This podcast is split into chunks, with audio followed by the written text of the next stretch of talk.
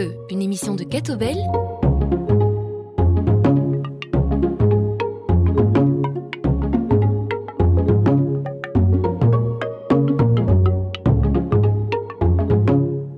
Bonjour à tous, Angélique Tazio, ravie de vous retrouver en compagnie de Pierre Granier pour cette nouvelle émission de Plein Feu. Aujourd'hui, nous accueillons le musicien Eric Lenini. Bonjour Eric Lenini. Hello, bonjour, bonjour. Voilà une carrière rondement menée. À 18 ans, vous partez aux États-Unis, vous participez à des jam sessions, sessions d'improvisation. Vous deviendrez ensuite professeur de piano dans la section jazz du Conservatoire royal de Bruxelles. Vous ferez aussi partie de l'orchestre de Toots Tillmans. Vous avez accompagné Serge Reggiani, Claude Nougaro, Henri Salvador, et ces dernières années ont été très occupées par la tournée avec les Dutron, père et fils, dont vous avez assuré la direction musicale. Alors, Eric Lenini, le fait d'avoir plusieurs casquettes, est-ce stimulant? Oui, c'est stimulant. Mais souvent, je dis que j'ai pas eu de plan de carrière, pas, j'ai rien, euh, rien organisé. J'ai toujours eu des envies. Euh, celle, celle que tu as citée, euh, celle d'aller à New York, ça a été une étape très très importante. Pour moi, c'était la, la, ville, la ville du jazz où tout musicien de jazz, en tout cas apprenti jazzman, devrait se rendre. Et c'était la réalisation d'un premier rêve, en fait, de partir à 18 ans, après Mareto, d'aller à New York. Le contraste a dû être grand entre oui et New oui. York. Hein. Entre oui et New York, oui, il y a une belle différence, ça c'est sûr. Et puis, quand je suis rentré euh, en Belgique, je suis allé à Bruxelles, j'ai eu cette place au conservatoire. Au début, j'y croyais pas trop, parce que je me disais que j'avais envie de tourner, etc. Mais je trouvais l'idée intéressante d'être... Comme un passeur, de, vraiment partager mon savoir. Euh, L'enseignement, avec, avec, le, avec du recul, je pense que ça m'a énormément appris aussi. Euh, ça m'a fait évoluer, ça m'a fait euh, voir les choses différemment. En tout cas, ça m'a fait beaucoup de bien de pouvoir donner cours et, de partager mes, mes, mes, connaissances. Avec le recul, ça fait quand même 33 ans que je donne cours. Là.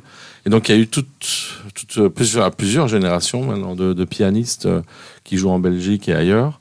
Je vois ça avec beaucoup de, plaisir, vraiment de, voir euh, qu'il y a une continuité, qu'il y a, euh, toujours des jeunes musiciens, que la, musique est en, en per, perpétuelle évolution et d'y participer. Je trouve c'est vraiment... Euh, c'est très grisant, c'est très chouette. Et le fait de, de, conserver précisément un poste au Conservatoire royal de Bruxelles alors que vous habitez en région parisienne, c'est gérable de l'organisation, euh, on passe du temps dans les transports en commun, dans le Thalys, etc. Mais, mais c'est intéressant.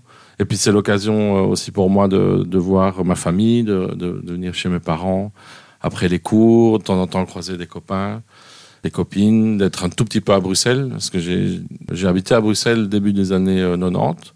J'ai joué, euh, comme tu l'as dit, avec Toots pendant, pendant quelques années. Et puis de fil en aiguille, j'ai chaque fois rencontré des musiciens en fait qui m'ont fait euh, bouger, qui m'ont fait déménager. Il y a toute une aventure avec des musiciens italiens, euh, avec Stefano Di Battista, Flavio Boltro, qui étaient des musiciens qui participaient à l'Orchestre national de Laurent Cuny, l'Orchestre national français de jazz. Et du coup, j'ai débarqué à Paris. Et là, bon, ça a été beaucoup de rencontres. J'ai eu la chance de participer à énormément de sessions de studio, en fait. Et c'est ce qui m'a un peu mis le pied à l'étrier euh, pour la chanson française, en tant que, d'abord comme musicien de studio, et puis comme réalisateur, etc. Et il y a eu euh, cette dernière rencontre euh, assez incroyable avec Thomas hein, Dutron, euh, avec qui je, joue beaucoup, qui est vraiment un garçon incroyable, et qui m'a donné cette opportunité de travailler avec son papa. Euh, musicien que je, j'ai toujours écouté quand, quand j'étais adolescent. Je pense que tout le monde a dû euh, écouter euh, les Cactus euh, et, et d'autres chansons de Jacques. Mais en même temps, voilà, je pense que j'ai eu de la chance. J'ai chaque fois rencontré les gens au bon moment. Mais il n'y a pas, il y, y a jamais eu de plan de carrière, quoi. Ça, c'est sûr. Comment gardez-vous votre simplicité dans un univers branché comme celui-là? Ça fait partie de ma personnalité, je pense. Moi, je suis assez accessible. Euh, je, sais que je suis un, bon musicien, mais je, dis ça en toute humilité, donc je ne me prends pas au jeu. J'essaie surtout de continuer à, progresser. Déjà, quand on a ça comme motivation, essayer de s'élever, continuer à mieux jouer, à apprendre, bah ça, aide à rester modeste. Puis euh, je connais quelques musiciens euh, que j'adore, par exemple quelqu'un comme Brad Meldo, qui est quand même un peu une sommité dans, dans le piano euh, actuel, donc le jazz qui est quelqu'un d'extrêmement simple. Donc du coup, je trouve que bah, ça m'a toujours euh, aidé justement à rester simple aussi, parce que c'est quelqu'un que je respecte tellement. Et donc, c'est quand même plus agréable de ne pas se prendre au sérieux. Vous évoquez votre simplicité, mais il y a aussi votre gentillesse. Hein, euh, oui, j'ai aussi le, bonheur de jouer quand on vous voit ça dégage en fait quelque chose qui touche au bonheur. Et vous parlez de Brad Mello. Brad Mello, il a l'air plus concentré sur son, sur son clavier. Et vous, vous êtes toujours euh, en train de rire. C'est vrai, c'est vrai. Moi, je trouve qu'on a beaucoup de chance euh, de faire de la musique. C'est vraiment un partage. Euh, d'abord, on se fait plaisir. C'est-à-dire que quand, quand, on fait de la musique, ça commence par jouer pour soi-même. Hein. Puis il y a vraiment un contact avec le, public qui est, qui est capital. Sans, sans le public, ben, on resterait chez nous, il n'y aurait pas de concert. D'ailleurs, c'était un moment incroyable. Je me rappelle, on a joué à la, Philharmonie euh, de Paris. Premier concert euh, reprise après le Covid. Et c'était vraiment extraordinaire. Déjà, bon, la salle, elle est, elle est, géniale. Mais on était presque tombé dans, dans, une routine. En tant que musicien, de jouer, c'est beaucoup laisser les tournées. On voyage euh, partout dans le monde, etc. Et on se rend à la limite plus compte parfois de la chance euh, qu'on a juste de faire ce métier, de rencontrer des gens, de jouer pour un public et, euh, de faire ça régulièrement. Le public a remis des choses, euh, des points sur les i pour moi, justement à ce niveau-là. Ça nous a réappris peut-être à, se, rendre, compte ouais, de la chance qu'on a de, de pouvoir jouer. Et là, c'était capital parce que le, le fait, je sais pas, arrêté 7-8 mois, je sais plus exactement. Euh, mais de rejouer déjà juste pour un public qui était au, taquet, parce que les gens aussi ont besoin de musique. Nous, on a besoin de jouer, mais je pense que les gens ont besoin d'art en général. Ça, ça, fait du bien. Et là, c'était euh, c'était magique. On n'avait pas joué une note, qu'on était déjà tous euh, en transe. La, musique peut aller jusqu'à la transe, je trouve. C'était un beau souvenir. C'est intéressant la transe parce que une des racines, si on peut dire, du jazz, parce que ça va quand même se nourrir un peu partout, c'est le gospel.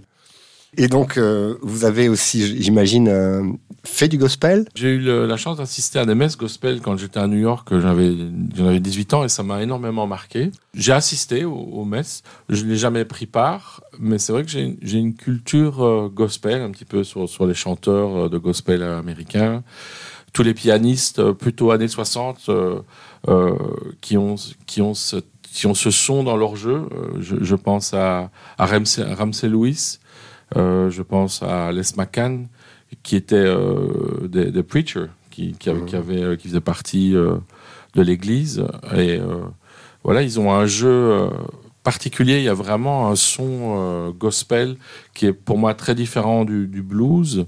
Et ça a joué un rôle très important dans l'histoire du piano jazz. Et moi, c'est une de mes influences euh, principales parce que j'ai vraiment découvert ça euh, un peu sur le tard. J'ai eu la chance de, Je commençais à étudier le jazz, à en jouer, j'avais 12 ans. Et puis, euh, le, contact avec cette musique à New York m'a vraiment. ça a vraiment changé. C'est une grosse influence dans mon jeu. Et là, vous parliez de, bonheur et de. c'est hallucinant. Je veux dire, tous ces musiciens, quand on les voit en concert il y a un côté moins intellectuel qui ressort. Si on revenait à parler de Brad Meldo, c'est vrai que c'est assez intellectuel, ce qui n'enlève rien à son talent et à ce, qu'il peut, euh, peut jouer, euh, partager.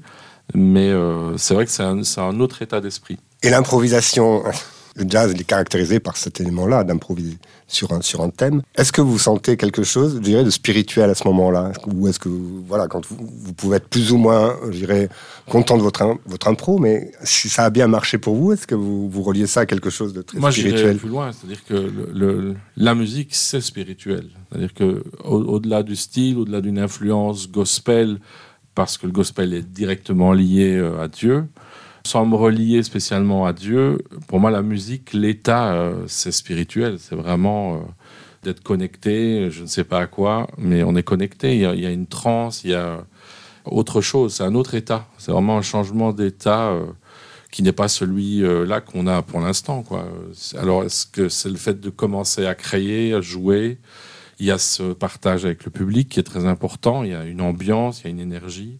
Et je pense que c'est une somme de toutes ces choses qui fait que l'état change. Mais euh, c'est euh, oui, l'esprit, quoi. Le fait que ce soit un abandon, C'est intéressant, euh, l'abandon, oui, parce que c'est-à-dire qu'il y a, y, a, il y a plus de. Quand on joue, il y a, il y a- c'est comme s'il y avait plus de limites. On- on- c'est vraiment un, un lâcher prise. Et donc le lâcher prise, pour moi, peut être dans cette transe, dans cette euh, quête de spiritualité. Quand on joue, c'est très difficile à, décrire, mais on ne l'atteint pas toujours. Ça, c'est ça, c'est certain aussi. C'est vraiment. euh, il y a des concerts où euh, on n'est pas connecté, en fait, pour, moi. C'est- souvent comme ça que je, je le résume, que ce soit déjà avec soi-même, c'est-à-dire que l'inspiration n'est pas vraiment rendez-vous. En tant que musicien, c'est très difficile, je trouve, de provoquer ça. Il y a ce qu'on appellerait le minimum euh, syndical. Bon, on ne joue jamais très très mal. Il y a des concerts où on joue sans inspiration. Mhm. Ça, c'est très dur. C'est une souffrance alors pour vous? C'est comment vous le vivez? Une frustration C'est une frustration. Mais vous le sentez? Ouais, c'est une frustration. Je ne parlerai pas de souffrance parce que c'est c'est, euh, ouais, c'est trop fort. Mais une frustration, euh, ça c'est sûr. Et puis, le, moi j'a- j'adore le mot d'être la connexion avec le public. euh, et on sent que ça, on sent que ça ne passe pas, que les, les gens n'adhèrent pas ou n'aiment pas. Et donc, du coup, il n'y a pas de retour. Et là, c'est très très compliqué euh, d'aller au-delà de, ce- de ce- cette énergie. quand cette alchimie fonctionne, est-ce qu'on peut dire qu'il y a une forme de grâce? La grâce, oui, ça c'est les, choix des mots, oui, bien sûr. La, la- la- la grâce, euh, il y a une beauté qui s'installe. euh, il y a parfois des, des gens qui parlent ouais, de, de moments euh, fabuleux, magnifiques, euh, gracieux.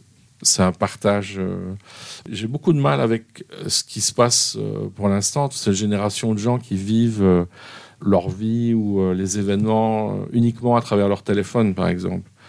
Moi, j'adore l'idée d'aller à un concert et que ce concert soit un moment unique. Voilà, il y a- on va à un moment, et puis peut-être qu'il y aura d'autres concerts, peut-être aussi bien, moins bien, mais en tout cas de vivre euh, le concert et de s'en rappeler.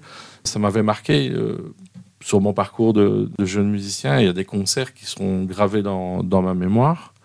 Et on n'a pas de téléphone, on n'a rien, il n'y a aucun souvenir, mais c'est très très frais. Et euh, j'ai l'impression que c'est devenu un petit peu une habitude d'un peu tout filmer, etc. Mais en fait, on ne filme rien du tout, on n'est pas vraiment dans le concert. Je, sais pas. je trouve, du point de vue de- du musicien, justement, c'est un peu étrange pour moi. Ça. Oui, il y a certains musées où ils interdisent hein, de faire des photos avec des smartphones pour que les gens soient vraiment Oui, dans le regard. Mais, mais je trouve ça bien, moi, parce que. Et puis même, c'est étonnant. Enfin, on l'a tous fait. Je, je dis ça, mais euh, j'adore, euh, j'a- j'adore la peinture. Quand on voit un tableau assez rare, on se dit toujours ah ben tiens, je, je vais prendre une photo. Mais bon, finalement, la photo, on ne la regarde jamais. Et puis elle est moins bonne que quand elle est Elle- prise, ça n'a rien à euh, voir voilà. avec euh, l'œuvre d'art qu'on voit en direct. Et c'est justement cette, euh, cette connexion qu'il y a. Donc c'est vrai que.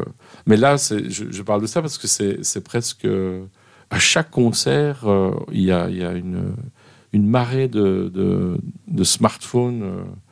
Comment est-ce que vous analysez ça? Est-ce que c'est une volonté d'immortaliser euh, coûte que coûte? C'est possible, euh, c'est possible.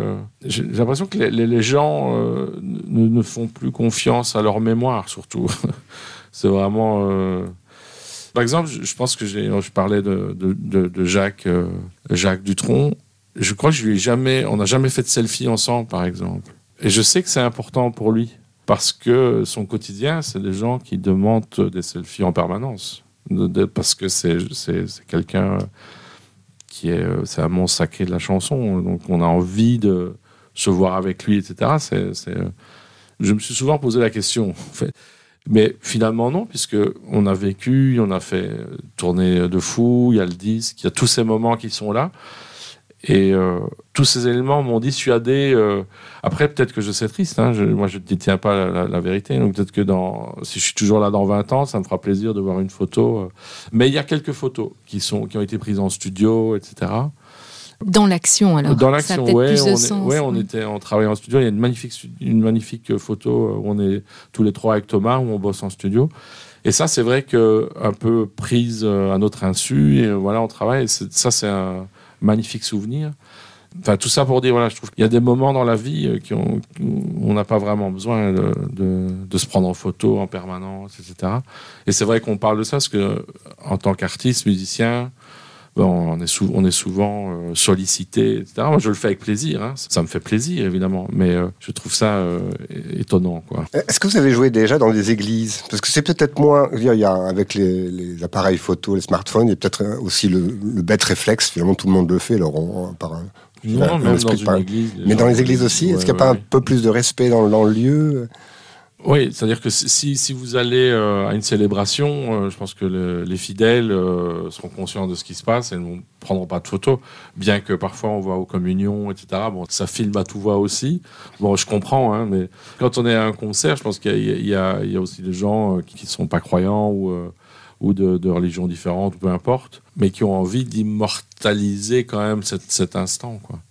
Et je, je, trouve que, juste pour, pour, finir avec ça, on parlait de trans et de moments, etc. Je trouve que justement, ça ne s'immortalise pas vraiment parce que tu l'as dit, si tu feras une photo d'un Van Gogh, ça ressemble pas à Van Gogh. Et la musique, c'est pareil, quoi. Eh bien, nous allons marquer une première pause musicale et vous écoutez Eric Lénini.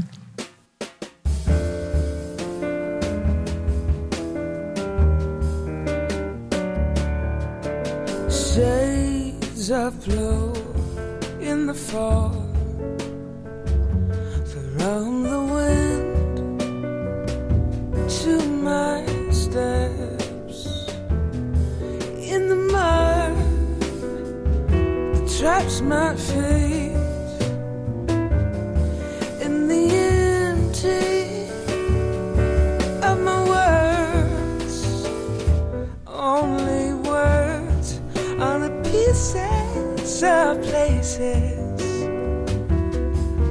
I've seen, some I never will.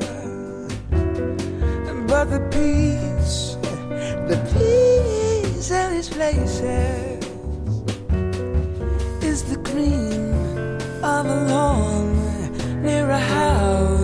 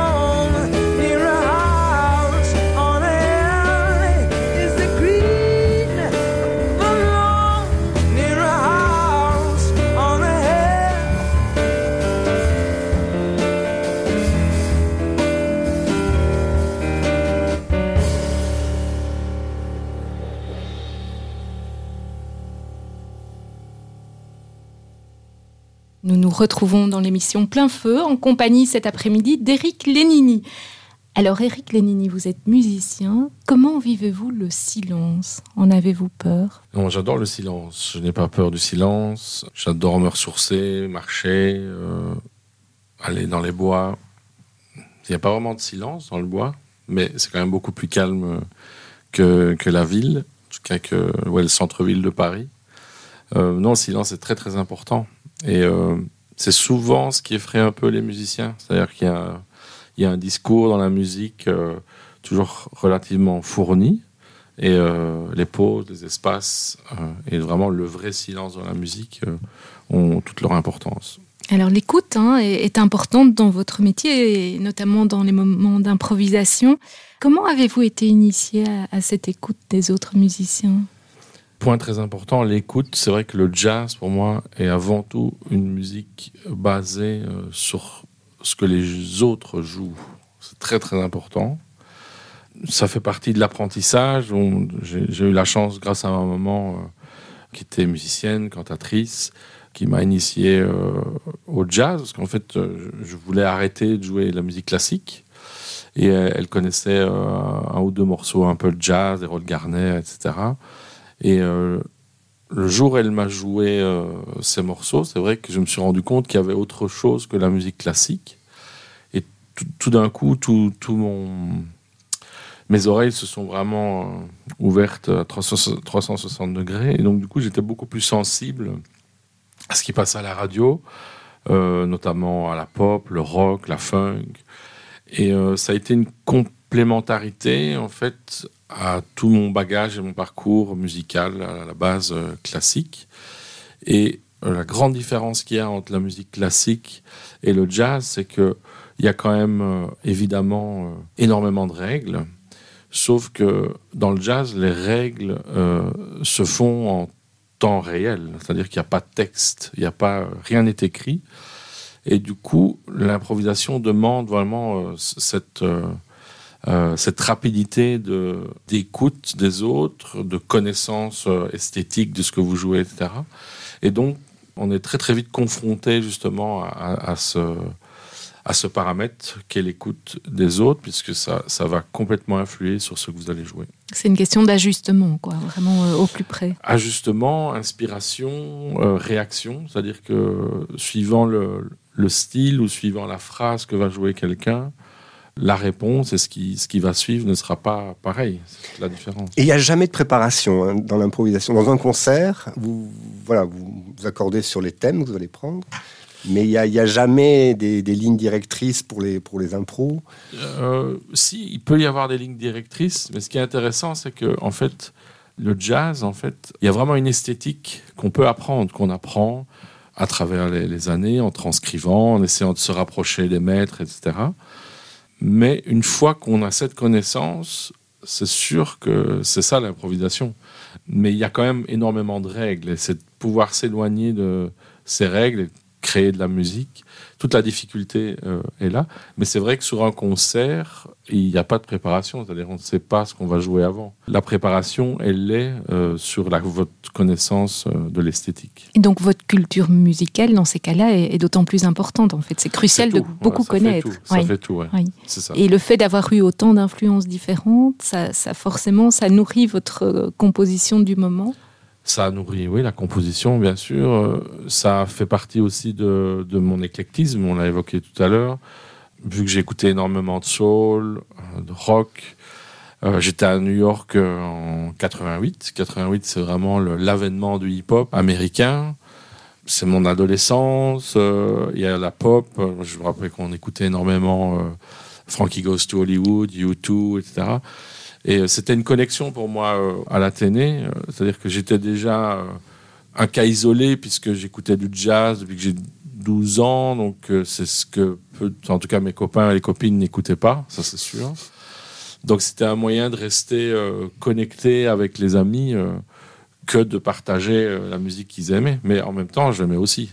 C'est pour moi, il y a surtout de la bonne et de la mauvaise musique. C'est pas parce que c'est du rock que c'est pas bien ou que ce soit du métal. Il y a toujours des choses intéressantes, euh, je trouve, à apprendre dans, toutes les musiques. Au fond, il y a une notion de dialogue qui est importante dans, dans tout ce que vous dites. C'est toujours entrer en dialogue ou en résonance avec les autres. La résonance, c'est vrai que j'adore ça. C'est le fait de rebondir, d'apprendre.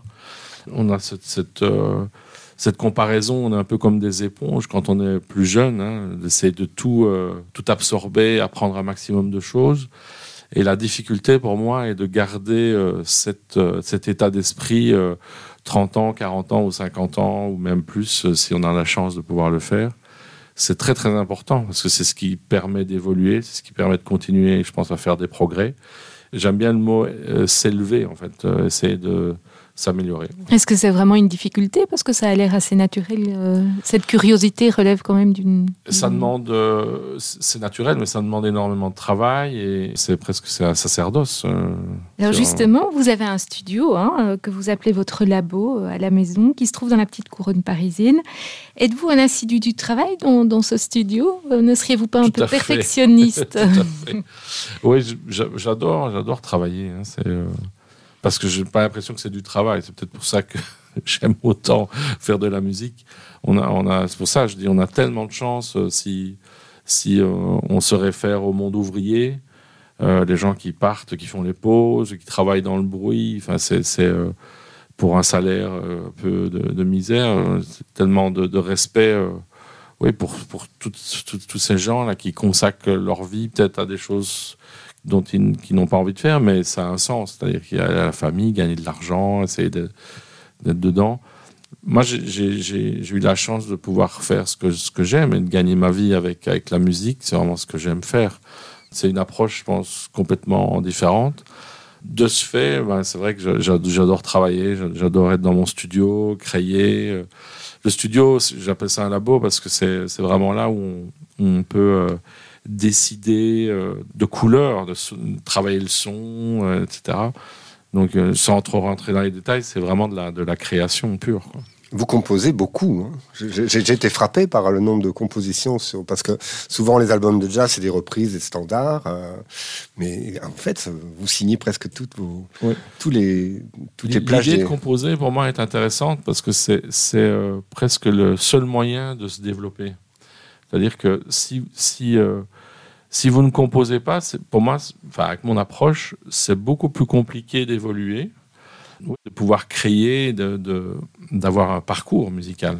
Donc, c'est clair que mon, jeu n'est pas du tout pareil qu'il y a 5 ans, qu'il y a 10 ans, qu'il y a 15 ans. Mais je suis persuadé que c'est grâce au processus d'écriture et de, travail de composition c'est ce travail qui m'a permis d'évoluer. Vous dites que vous avez un jeu différent par rapport aux années précédentes. moi, je ah, pensais qu'il y avait un, style euh, voilà, qu'on pouvait. Euh, il y a, peut-être un style. Identifié Moi, je ne pas, en tout cas. C'est très, très compliqué euh, de dire, parfois on me demande, tiens, où vous vous positionnez-vous? Qu'est-ce que... Moi, je dis, bah, je, me sens un vrai musicien de jazz parce que c'est, de là que je viens. C'est la musique que, que j'ai écoutée depuis que je suis gamin. Mon papa écoutait énormément euh, Django Reinhardt euh, à la radio, les disques, etc.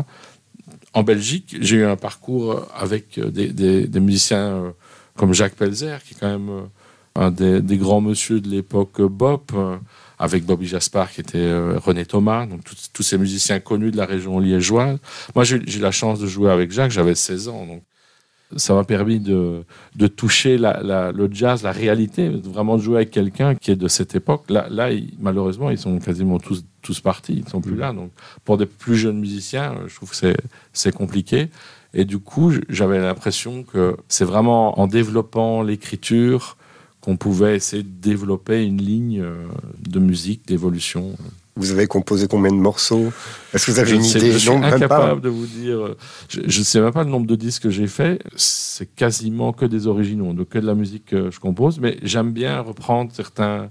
C'était un morceau qui ont parlé de, de, vous parlez de Preacher, le morceau euh, de Les McCann. Ça, c'est pour moi, c'est des morceaux clés qui m'ont vraiment fait évoluer. Que, et donc, voilà, c'est un clin d'œil, c'est un hommage. Euh, moi, c'est un hommage à Les McCann. Par contre, c'était intéressant d'essayer d'écrire dans cette veine, dans cette esthétique, et donc de comprendre mieux, j'ai l'impression, de l'intérieur comment la, musique est, faite et construite. Est-ce qu'il y a encore des musiciens qui vous épatent? Bien sûr. Ben oui, tous les amis. Euh, je, joue avec euh, justement avec Thomas euh, Dutron. Il y, a, un guitariste qui s'appelle Rocky Gresset, qui est un guitariste manouche, qui travaille avec Thomas depuis des années et qui est sur mon dernier disque, sur Six Things Thunder. Ça, c'était mon, dernier disque hommage à la guitare, donc un peu la guitare sous tous ses états. C'est un trio euh, contrebasse, guitare, piano, donc un trio à l'ancienne comme euh, Ray Charles, euh, Oscar Peterson, Nat King Cole. Et j'ai essayé de moderniser cet orchestre, cette orchestration, en donnant justement des, des connotations afrobeat, pop, brésilienne, etc. Donc c'est vraiment un peu mes influences par rapport à la, à la guitare. Et c'est un musicien qui est presque opposé de, ce que je suis. C'est-à-dire que moi, je suis un produit euh, du conservatoire, donc j'ai vraiment appris la musique euh, rationnellement. Et lui, il a appris la musique euh, d'oreille. C'est-à-dire qu'il ne hmm. sait pas, il sait absolument pas quelle note il joue, il ne sait rien du tout. Mais c'est souvent le cas chez les, chez les manouches. Oui, parce que c'est leur tradition. ils ont une tradition d'oreille. D'oreille, ils apprennent comme ça. Et j'adore comme j'adore ce musicien. Et j'adore aussi parce que c'est euh, vraiment euh, l'opposé euh, de, mon parcours. Et, mais on, joue ensemble. C'est ça, ça pour moi qui est, qui est, intéressant. Et pour la petite histoire, je lui avais proposé justement pendant le confinement, je dis, ben, si tu veux, on peut peut-être essayer de se voir et, et du coup travailler la lecture, les, les, symboles de l'harmonie, etc. Et ça lui a fait peur. Et il m'a dit, ben non, parce que je ne sais pas, ça va sûrement altérer ma perception de la musique. Et ça, j'ai vraiment compris un truc important, la perception qu'on a suivant son parcours, etc. Et je trouvais ça euh, intéressant. En tout cas, l'album est magnifique. Je l'ai encore écouté avant de venir. Merci. Et c'est très riche dans les sons, je trouvais qu'il y avait une, belle variété euh, de on, sons. on adapte les, choses, c'est-à-dire que d'habitude, on est en studio, vous faites des, les partitions, on répète un petit peu, etc et puis on enregistre. Euh, pour ce disque, justement, à cause de lui, on a, on a travaillé à la maison, c'est-à-dire qu'on répétait, on a répété pendant 15 jours peut-être. Et même moi, je suis arrivé euh, euh, au studio, je pense que je n'ai jamais aussi bien appris, connu mes morceaux qu'à ce moment-là. D'habitude, je lisais toujours un tout petit peu. Il y avait, là, on les a tellement travaillés, joués. Et en fait, j'ai presque envie de faire de la musique que en préparant les albums comme ça, vraiment en les jouant, répéter, répéter, en ne lisant plus rien du tout. Et il y a beaucoup plus de liberté comme ça. C'était en tout cas une belle découverte, euh, même de méthode de travail, euh, grâce, grâce à, à ce musicien. C'est comme les, les, bons élèves. Hein. C'est les bons élèves. Et pour le coup, dans cet album, il y a des, il y a des standards. Stop Me Savoy, par exemple, ouais, c'est très très connu. Oui, carrément. Et puis même une reprise de David Bowie, donc euh, bah, euh, c'est euh, un des chanteurs qui, a, qui a marqué bah, mon adolescence, comme, comme, comme, beaucoup, de, beaucoup de gens. J'ai mis du temps avant de, de me lancer dans, ce genre de, de reprise mais c'est un morceau qui fait du bien. C'est un morceau qui est chargé, que j'aime beaucoup. Bien, nous allons marquer une nouvelle pause musicale en vous écoutant, Eric Lenini.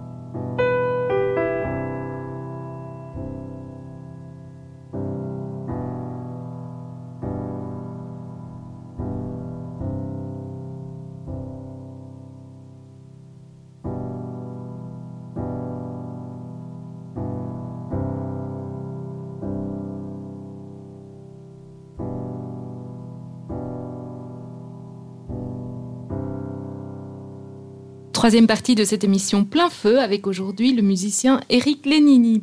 Alors vous avez travaillé en Europe, aux États-Unis. Les deux continents ont forcément des différences en termes de formation artistique. En d'autres mots, vous sentez-vous européen dans votre approche? Absolument européen. c'est la, raison pour laquelle je ne suis pas resté à New York. Quand je suis allé là, j'avais 18 ans. C'est vrai que je vivais un rêve. Euh, ça m'a appris euh, l'exigence. Ça, c'est vraiment dans cette ville, c'est un bon résumé euh, de ce qu'il faut faire absolument incontournable. Ensuite, seule la musique était importante pour moi aux États-Unis. La culture américaine, c'est très très très superficiel.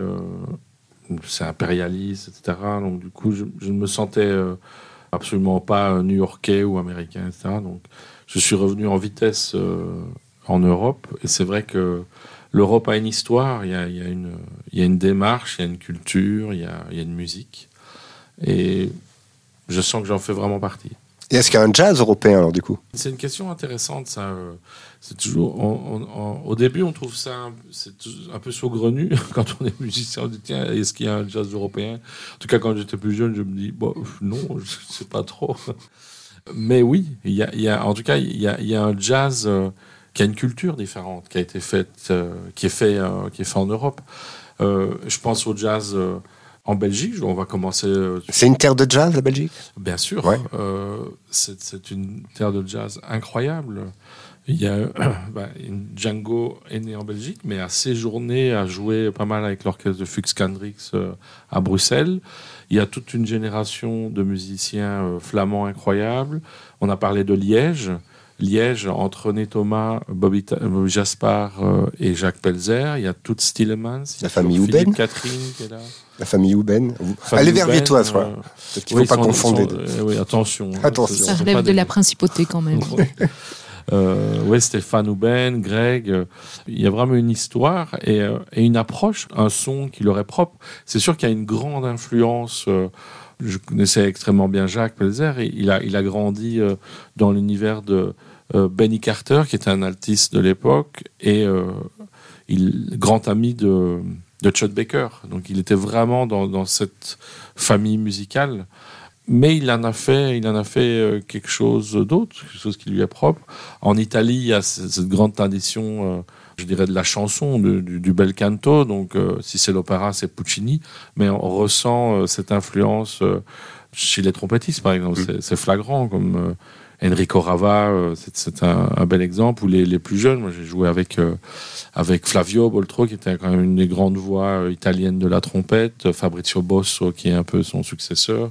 Il y a tout ce rapport. En France aussi, il y a une histoire par rapport au jazz. C'est tous des musiciens qui, ont qui ont leur voix et qui ont une identité différente. Ce que je comprends aussi, le jazz, du point de vue américain, il est né à la Nouvelle-Orléans, il y a toute une histoire, il est afro-américain, et je, les comprends aussi. Quand j'étais à New York, c'était très très compliqué d'être accepté par la communauté afro-américaine. Moi, il m'aimait bien parce que j'étais jeune et que il voyait que j'étais passionné. Mais euh, à l'époque, euh, il y avait plein d'auditions. Et parce que je n'étais pas noir, je ne pouvais pas participer aux éditions euh, pour jouer avec, à l'époque, avec Lionel Hampton ou euh, et on me l'a bien fait comprendre. Est-ce que c'est dommage que c'est pas dommage? Voilà, c'est très étrange, mais euh, euh, c'est voilà, c'est comme ça en tout cas. On peut, on est donc c'est quand même très communautaire et et chaque communauté a son histoire. Éric Lénini, je voudrais revenir sur vos parents. Hein. Le, le, fait d'avoir eu des parents musiciens, votre père était guitariste amateur et votre maman prof de chant au Conservatoire Royal de Huy. Est-ce que cela vous a sensibilisé à la musique de manière précoce?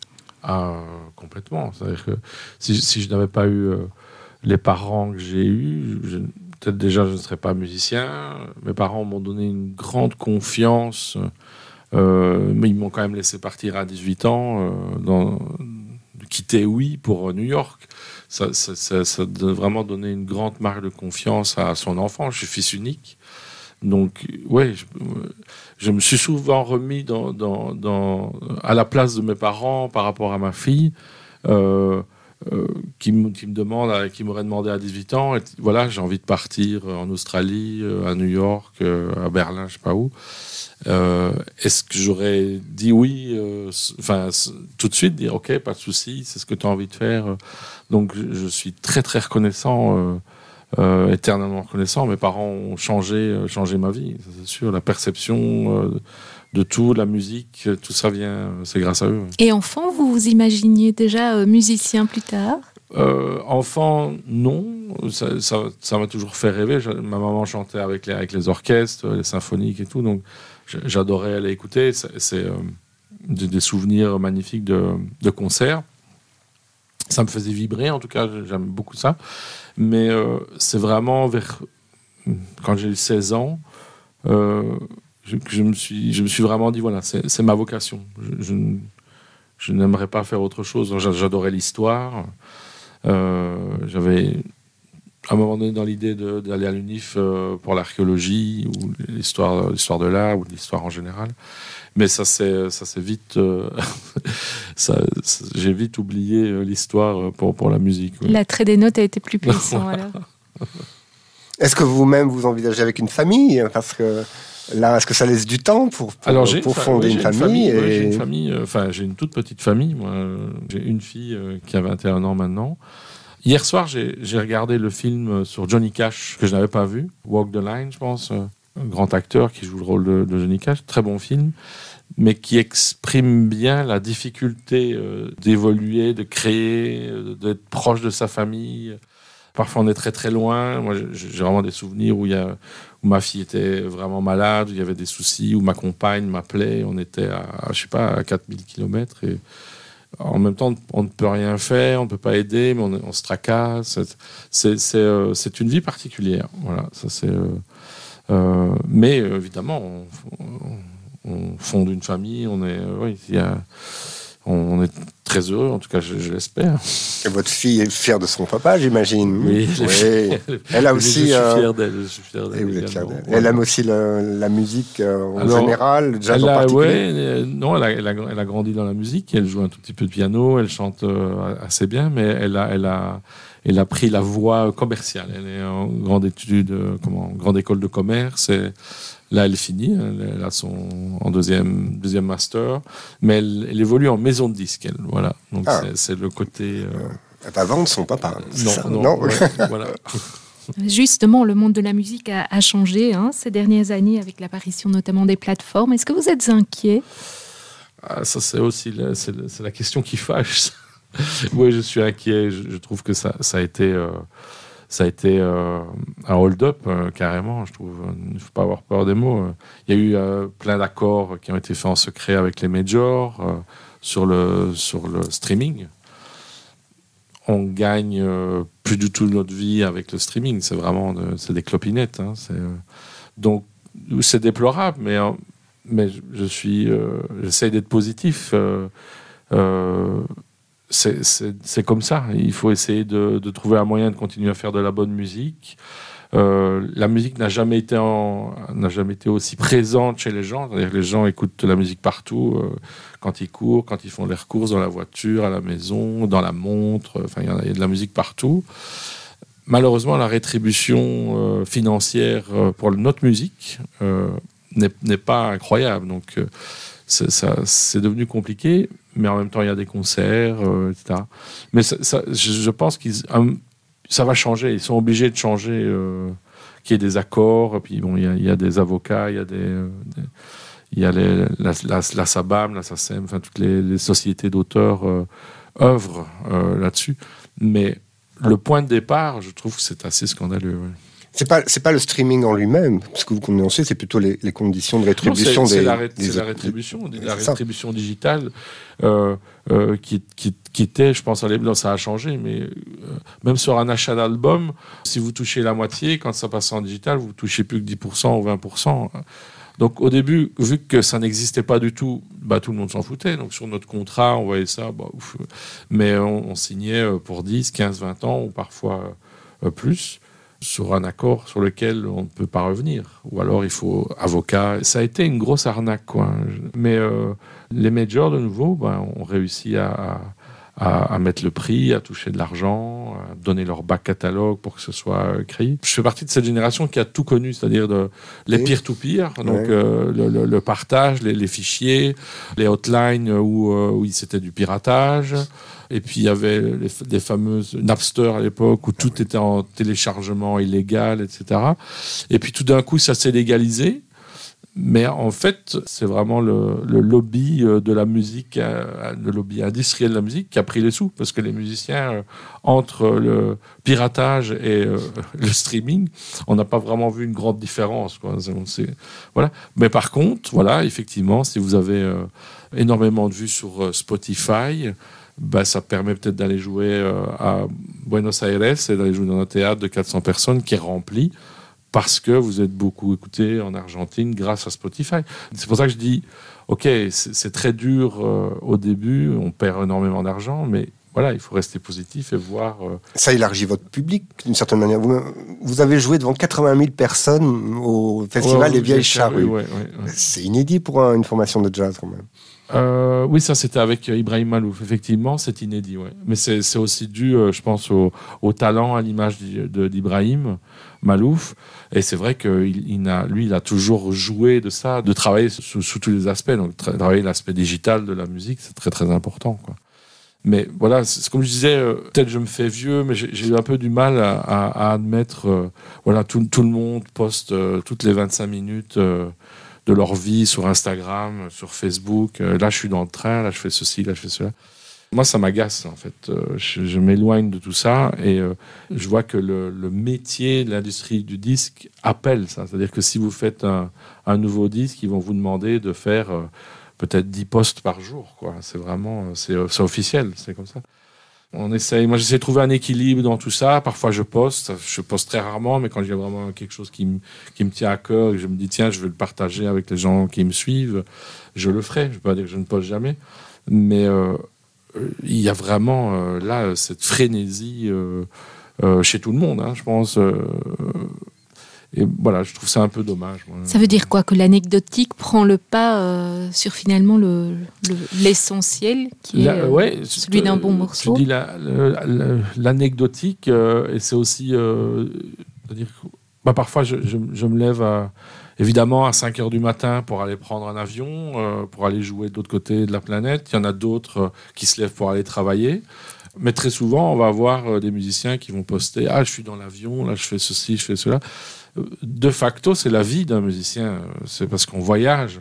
Mais c'est du show-off pour moi. C'est vraiment frimé. Malheureusement, voilà, ce qu'on voit à la télé, YouTube, il y a, plein de choses qui favorisent ces voilà, cette approche, les, gens ont envie de paraître plus riches qu'ils sont, euh, plus beaux qu'ils sont, etc. Donc, et je trouve que la musique, pour revenir euh, à, ta question, la musique n'échappe pas à, cette règle, malheureusement. Pour résumer, j'ai vraiment vu d'un très mauvais œil euh, l'avènement de toutes ces plateformes. Euh, et je dirais même au-delà, même les vinyles, il y a comment le retour, le retour, Un, engouement du, du, vinyle, etc. Des jeunes, c'est surtout l'attrait des jeunes pour le ouais, vinyle. Ça, c'est étonnant. Mais alors, est-ce que c'est pas de nouveau encore un coup marketing euh, d'orfourguer euh, un ancien format? Parce que là, c'est la guerre des formats. Bah, vous êtes à la radio, guerre des formats dans tout. C'est format vidéo, format audio, et voilà, et ça n'arrête pas de changer pour vous faire euh, dépenser beaucoup d'argent. C'est pas très positif ce que je dis. Dernière question, comment conciliez-vous les paillettes des tournées et les réalités ordinaires? Vous l'avez un petit peu évoqué maintenant. Oui, je, je suis je suis pas très paillette. Euh, je trouve qu'il faut vivre euh, l'instant, vivre le moment, être dans ce qu'on fait et de en tout cas, c'est dans ma mémoire, en tout cas, ça c'est sûr. Et c'est pour, pour moi, des bons moments en tournée, c'est l'après-concert aussi. C'est évidemment le concert, parce que sans le public, on ne serait pas là, il ne se passe rien du tout. Si on a la chance de vivre un beau moment, bah, il y a ce moment unique avec le, public et le concert, la musique qui va résonner. Mais il y a aussi l'après-concert qui est un peu le, où on, s'assied, on va boire un bon verre de vin, on va discuter euh, de ce qu'on a joué ou d'autres choses. Ce sont des, moments aussi euh, super beaux.